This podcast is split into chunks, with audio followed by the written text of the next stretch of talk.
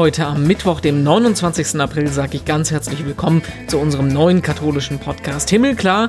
Ich bin Renato Schlegelmilch und ich will mit euch in diesen Wochen Geschichten erzählen von Menschen im Corona-Alltag. Heute mit Gregor Gysi. Ich habe mir schon überlegt, wenn ich in den Plenarsaal gehe und eine Sitzung eröffne, da ja keiner beantragt festzustellen, ob das Plenum beschlussfähig ist oder nicht, kann ich ja eigentlich alle Gesetze aufheben. Der linken Politiker hat schon einiges miterlebt. DDR-Zeit, Wendezeit. Die Bundesrepublik hat er auch mitbestimmt als prominente Stimme in den letzten 30 Jahren. Und jetzt freut er sich, dass er seit Ewigkeiten mal wieder Zeit hat zum Tatort gucken, macht sich aber auch ernsthaft Sorgen um die Zukunft unserer Gesellschaft. Darüber können wir gleich reden. Vorher gucken wir aber noch gemeinsam in die Schlagzeilen. Was hat sich getan in Sachen Kirche und Corona in den letzten 24 Stunden? Wir stehen vor einem langen Wochenende, an dem in vielen Bistümern bzw. Bundesländern wieder die Kirchen geöffnet werden. Genau wann und in welcher Form, das ist von Region zu Region unterschiedlich. Davon abhängig sind die Vorgaben der Bundesländer und wie die von den Bistümern dann umgesetzt werden. In den meisten Bistümern ist der Stichtag entweder Freitag, Sonntag oder Montag. Um Geduld bittet aber jetzt das Bistum Fulda in Hessen. Man brauche einfach Zeit Zeit, um die Öffnung ordentlich vorzubereiten und in den Gemeinden auch umsetzen zu können.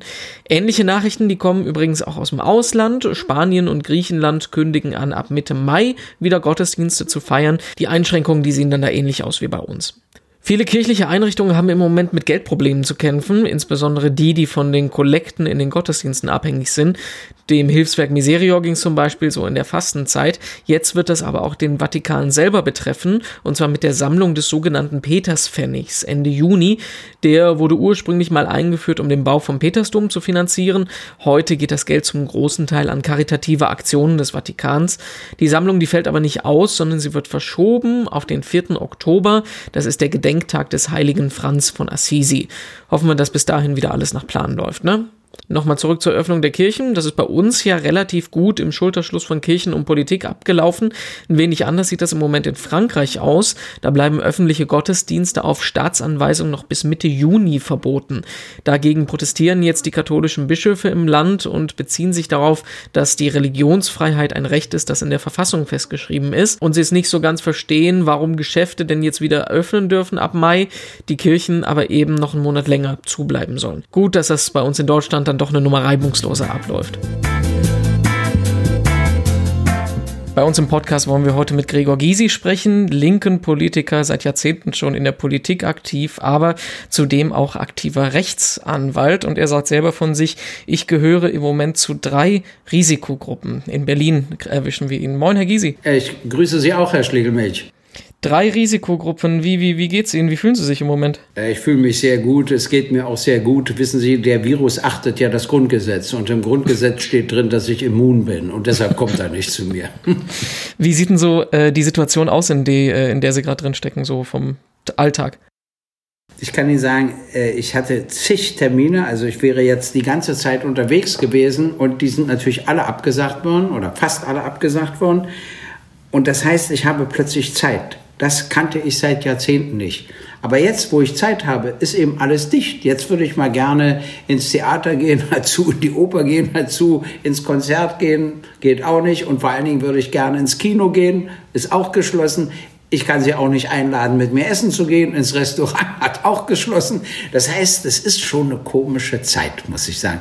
Und es begegnen einem ja viele Menschen in Masken. Und häufig werde ich gefragt, weil die Leute immer annehmen, dass ich mehr weiß als sie. Aber das ist ja ein Irrtum. Ich habe genau die gleichen Informationen, die sie auch bekommen. Was machen Sie jetzt mit der ganzen Zeit? Also ich stelle fest, so ein Rentnerleben hat auch seine Vorzüge. Ähm, ich kann natürlich länger schlafen. Ich beantworte natürlich alle Post, die ich bekomme. Das nimmt dann schon Zeit in Anspruch. Einmal in der Woche muss ich ins Anwaltsbüro fahren, denn die Fristen, die bei der Justiz äh, laufen, die gelten ja weiter. Wenn ich die versäume, schade ich ja meinen Mandanten. Einmal in der Woche fahre ich auch immer in den Bundestag, um dort Dinge zu erledigen. Und bei den Sitzungswochen nehme ich auch teil. Also zum Beispiel bin ich jetzt ja Mitglied des Auswärtigen Ausschusses, da gehe ich natürlich hin, dazu tagt dann vorher auch ein Arbeitskreis und so weiter. Das mache ich, aber zu Hause habe ich natürlich auch öfter mal Besuch, natürlich immer nur einen, wie das ja vorgeschrieben ist. Und äh, wir essen dann natürlich immer unter Abstandsgewährung, unterhalten uns. Also es hat auch seine angenehmen Zeiten. Wissen Sie, seit Jahren, wirklich seit Jahren kann ich sagen, bin ich nicht mehr dazu gekommen, fernzuschauen. Äh, nicht mal Tagesschau und heute, geschweige denn was anderes. Plötzlich gucke ich Sonntagabend wieder den Tatort und so. Also ich schaue mir wieder andere Sachen an. Ein bisschen führe ich schon ein anderes Leben. Wenn Sie jetzt, äh, Sie haben gesagt, einmal die Woche gehen Sie in den Bundestag. Was ist denn das für ein Bild, was sich da im Moment ergibt? Wahrscheinlich relativ viel leere Gänge, oder? Sehr viele leere Gänge. Ich habe mir schon überlegt, wenn ich in den Plenarsaal gehe und eine Sitzung eröffne, da ja keiner beantragt festzustellen, ob das Plenum beschlussfähig ist oder nicht, kann ich ja eigentlich alle Gesetze aufheben. Natürlich nicht. Aber wissen Sie, das ist, äh, das ist schon interessant. Es hat auch was Gespenstisches. Aber bestimmte Leute sieht man dann doch. Die Menschen unterscheiden sich ja auch sehr. Und was mir gefällt, ist, dass so Solidarität zunimmt, das Verständnis zunimmt, dass es auch eine tiefere Nachdenklichkeit gibt über Werte in unserer Gesellschaft. Plötzlich ist allen klar geworden, ich meine, ich rede darüber seit Jahren, dass sich ein Krankenhaus nicht in erster Linie rechnen muss, sondern für Gesundheit zuständig ist. Und plötzlich sagen alle, ja, das stimmt. Diese ganze Effizienz, die wir da reingeschraubt haben, alles zu privatisieren aus der öffentlichen Daseinsvorsorge. Ich glaube, dass da das Bewusstsein kippt hin zu einer öffentlichen Verantwortung. Hoffe ich zumindest. Auch beachtlich muss ich mal sagen, was Papst Franziskus äh, gesagt hat, der ja auch an menschliche Werte, gerade auch zu Ostern, das war ja eben auch ein Osterfest, wie es die katholische Kirche wahrscheinlich im Laufe ihrer Geschichte noch nie in dieser Form feiern musste, gefeiert hat. Und er hat doch sehr an uns appelliert, neu nachzudenken über bestimmte Dinge. Aber das sind ja im Prinzip eigentlich so Sachen, äh, die im Moment politisch passieren, Solidarität, äh, weg von dem, dem, dem Streben nur nach Profit, die Ihnen eigentlich als äh, linken Politiker ja das Herz aufgehen lassen müssen. Ne? Ja, das passiert auch. Nur es sind mir zu viele Leute in Schwierigkeiten. Ich habe so eine süße Botschaft von einem siebenjährigen Jungen bekommen, der möchte endlich wieder zur Schule gehen. Das geht ihm so auf die Nerven, zu Hause zu sein. Er sieht seine Freundinnen und Freunde nicht. Wenn er mit seinen Eltern Schulaufgaben macht, ist es erstens nicht dasselbe äh, wenn er die in der Schule erledigt. Und zweitens, er kriegt ja nicht die Würdigung, nicht die Anerkennung. Es gibt ja keine Lehrerin, die sagt, oh, das hast du aber gut gemacht, das ist ja besser als beim letzten Mal und so. Und der Junge merkt richtig, wie ihm das fehlt. Und deshalb hoffe ich, dass er so schnell wie möglich wieder zur Schule gehen kann. Hab auch der Kanzlerin dafür geschrieben, habe ich ihm versprochen. Und wenn ich was verspreche, halte ich es ja auch. Und ähm, wissen Sie, dann gibt es Menschen, die haben kein Geld mehr, die wissen nicht mehr weiter. Vor allen Dingen Kulturschaffende rufen mich an. Also Künstlerinnen und Künstler sagen, das Theater, so ein kleines Theater, ja, wie denn finanzieren? Die Miete sollen sie weiter bezahlen, das sollen sie weiter bezahlen.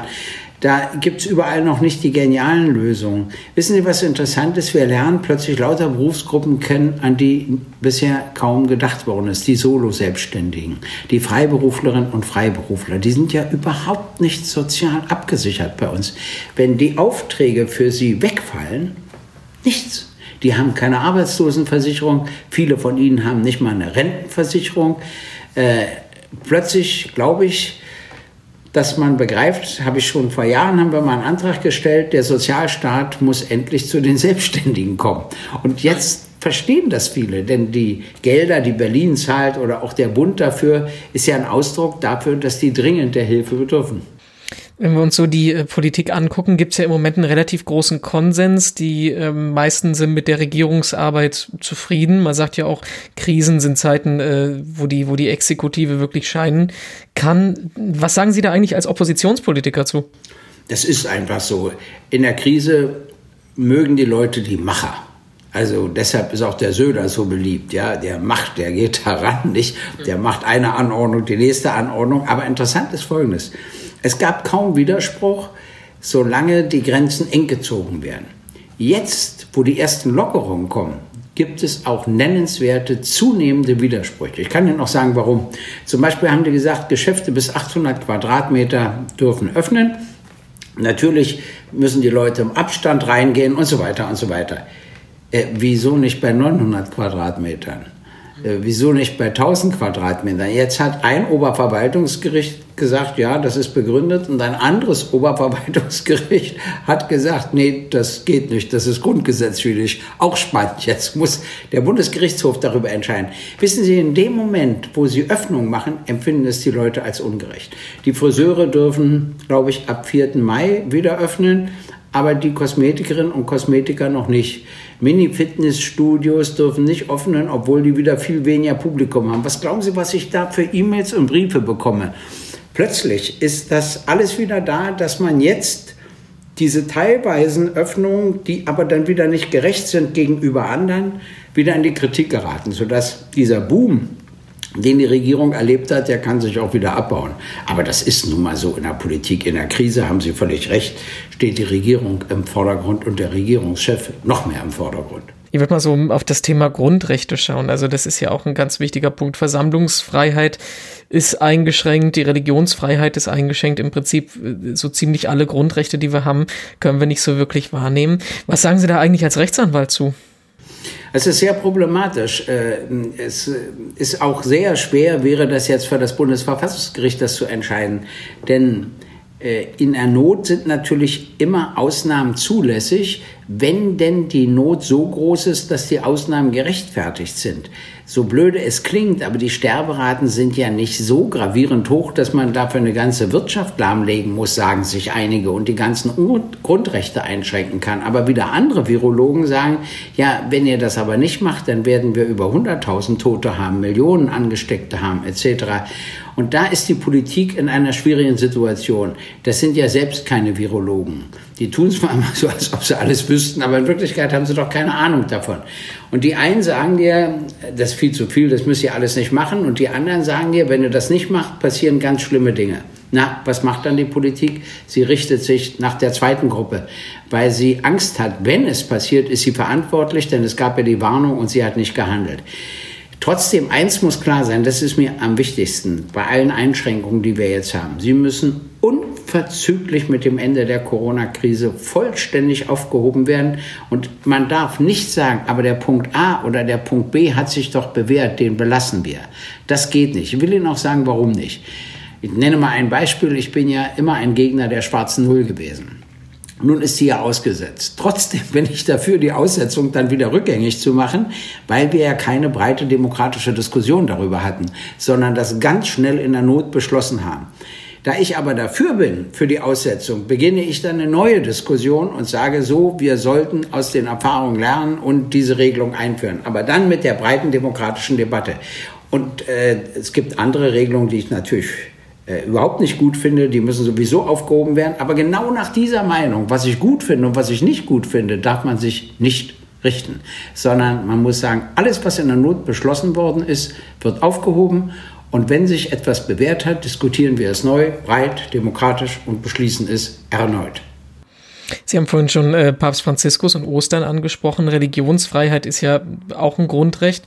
Ähm, was ist denn so Ihr Eindruck von dem, wie die Religionsgemeinschaften im Moment damit umgehen? Wir sind ja auch in der Phase, wo äh, die Kirchen, Moscheen, Synagogen jetzt so langsam auch wieder aufmachen wollen. Ne?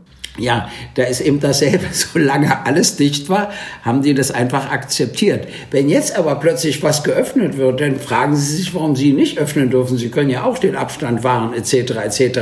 Das hängt eben genau damit zusammen. Und da verstehe ich dann auch äh, die kirchlichen Verbände, dass sie sagen, wir wollen eben eine, in bestimmter Form die Religionsausübung auch wieder ermöglichen. Dann muss man eben bestimmte Vorschriften erlassen wegen der Pandemie, was dabei zu beachten ist. Und wenn das beachtet wird, ist okay. Aber wir können auch nicht das Land mit Ordnungshütern überschütten, die überall prüfen, ob das eingehalten wird. Ein Stück Vertrauen braucht man dann zueinander. Herr Gysi, Sie sind seit Jahrzehnten schon in der Politik aktiv. Sie haben äh, den größten gesellschaftlichen Umbruch äh, aktiv miterlebt, den wir hatten mit der Wendezeit. Was ist denn so, wenn Sie so jetzt so auf Ihre letzten 72 Jahre zurückblicken? Wo würden Sie die Situation, wo wir jetzt gerade drin stecken, so einordnen ungefähr? Das ist ganz schwer, weil ich eine solche Situation noch nicht kannte. Mir ist übrigens folgender Witz zugeschickt worden dass, äh, und zwar hat da jemand gesagt, ja, in der DDR gab es auch geschlossene Grenzen, aber wenigstens die Kneipen waren offen. Also selbst solche Scherze kommen jetzt schon, ja, was ich auch gar nicht so falsch finde. Ich sage Ihnen, äh, ich bin ja ein Zweckoptimist. Wenn ich das nicht gewesen wäre, hätte ich bestimmte Jahre gar nicht ausgehalten. Und weil ich ein Zweckoptimist bin, sage ich mir, gut, die Zeit ist nicht leicht. Sie ist ja auch für mich nicht leicht. Ich musste ganz viele Veranstaltungen absagen und die sollen ja alle nur verschoben werden. ja, aber ich kriege ja die Zeit nicht zurück. Ich weiß gar nicht, wo ich die alle hinschieben soll, ehrlich gesagt. Mhm. Äh, das ist mir schon klar. Es ist für viele Menschen schwierig. Aber ich hoffe inständig, wir lernen daraus, solidarischer zu werden. Äh, nicht, dass wir uns gegen andere Länder stellen, nicht gegen andere Nationen stellen. Wir müssten lernen, dass wir mehr zueinander finden müssen. Wir müssen lernen, nicht alles muss sich rechnen, eben nicht die öffentliche Daseinsvorsorge. Und die muss, muss eben auch in öffentlicher Verantwortung stehen, egal ob ich Bildung nehme, ob ich äh, eben das Gesundheitswesen nehme, ob ich Wasser nehme, Energie nehme. Dazu gehört übrigens auch das Wohnen, wo wir jetzt ja die größten Auseinandersetzungen auch in Berlin hatten und immer noch haben, was ja auch noch rechtlich geklärt werden muss. Äh, das finde ich alles spannend. Und es kann, das muss ich Ihnen sagen, aber auch das Gegenteil passieren. Und darüber denke ich nach dass der individuelle und der nationale Egoismus zunehmen. Dass man sagt, seht ihr, das hat uns die ganze Globalisierung gebracht, die Pandemie etc., sodass die ganz Rechten sich bestärkt fühlen und dann ihren Kampf äh, gegen die Globalisierung gleichzeitig als nationalen Egoismus tarnen.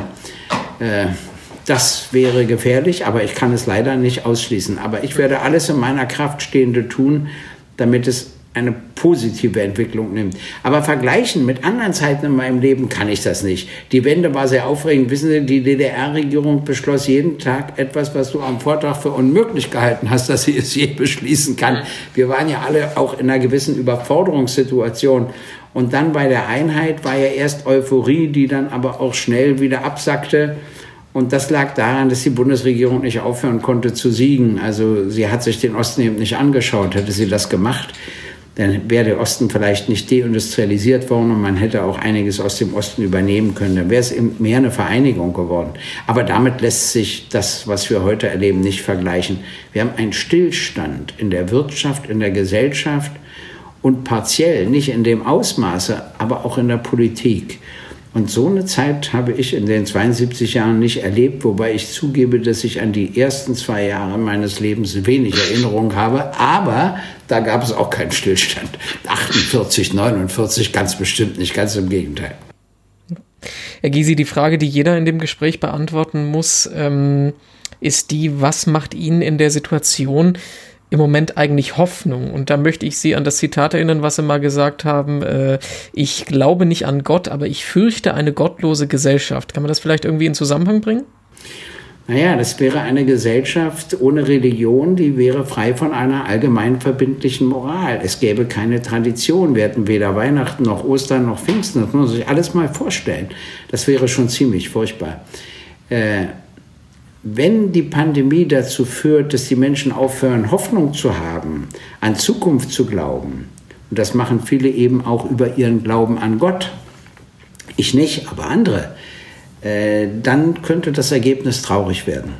Aber das glaube ich nicht. Ich glaube, dass er diese Werte in den Mittelpunkt rücken. So wie die katholische Kirche mit der Wahl von, von Franziskus ja bewiesen hat, dass sie wieder an die ursprünglichen christlichen Werte anknüpfen will was ja auch die evangelische Kirche versucht. So wie es jetzt immer mehr auch Vertreter des Islam gibt, die sagen, also weg von dem Islamismus, das stimmt überhaupt nicht. Unsere Religion ist ja nicht menschenfeindlich oder mordend, sondern das ganze Gegenteil. Also so wie diese Kräfte zunehmen, äh, hoffe ich, dass wir im Ergebnis bessere Gesellschaften bekommen. Keine Ideale, das ist nicht möglich, aber ich hoffe es. Nur ausschließen kann ich nicht, dass auch das Gegenteil passiert. Und vielleicht sollten die katholische Kirche, Sie und ich gemeinsam aufpassen, dass das möglichst nicht passiert. Ja, und zum Schluss vom Podcast wollen wir immer noch ein digitales Seelsorgeprojekt vorstellen. Und heute ist das die Facebook-Seite von Online-Pfarrer Andreas. Bürgerlich Andreas Debel heißt er, kommt aus dem Allgäu und kommuniziert über die sozialen Medien mit den Menschen im ganzen Land. Entstanden ist die Seite, als er mal länger im Krankenhaus lag und gesagt hat, ich will trotzdem mit den Menschen im Kontakt bleiben. Seelsorge nicht fürs Krankenbett, sondern Seelsorge vom Krankenbett quasi. Und da hatte dann nicht bloß Geistliches gepostet, sondern zum Beispiel auch einen Klinik-Food-Blog Blog, also mit Krankenhausessen, der eine Zeit lang äh, ziemlich getrendet ist sogar. Heute, da postet er interessante Inhalte eben aus dem kirchlichen Bereich, die man sich mal ansehen sollte, aber auch seine eigenen Gedanken oder Predigten sind dabei. Und ist, das ist wichtig, immer ansprechbar, wenn jemand reden will. Der Online-Pfarrer Andreas auf Facebook.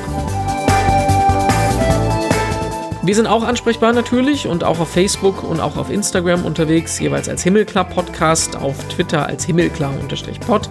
Da gibt es dann jeden Tag auch nochmal interessante Gedanken und Zitate aus unseren Interviews. Die Homepage von uns, die heißt himmelklar.de und den Podcast selber, den gibt es auch überall zu abonnieren, wo es Podcasts gibt. Wenn ihr mit uns eben reden wollt oder uns Vorschläge für Themen und Gäste machen wollt, macht das unter dem Hashtag Himmelklar oder schreibt mich direkt an. Ich bin überall at Renato Joachim. Morgen, da hören wir uns dann wieder im Podcast. Da bleiben wir in der Politik, gehen aber noch mal eine Etage höher und sprechen dann mit Katharina Barley, Vizepräsidentin des Europaparlaments. Bis so ein Tanker wie das Europäische Parlament ähm, sich dazu entschließt, alles auf den Kopf zu stellen, da muss ja schon auch wirklich was passieren. Wie man es schafft, vom Homeoffice aus zwischen Kindern und Katzen das Parlament am Laufen Laufen zu halten. Das ist morgen das Thema bei uns. Ich bin Renato Schlegelmilch. Ich freue mich drauf und sage Tschüss. Bis morgen.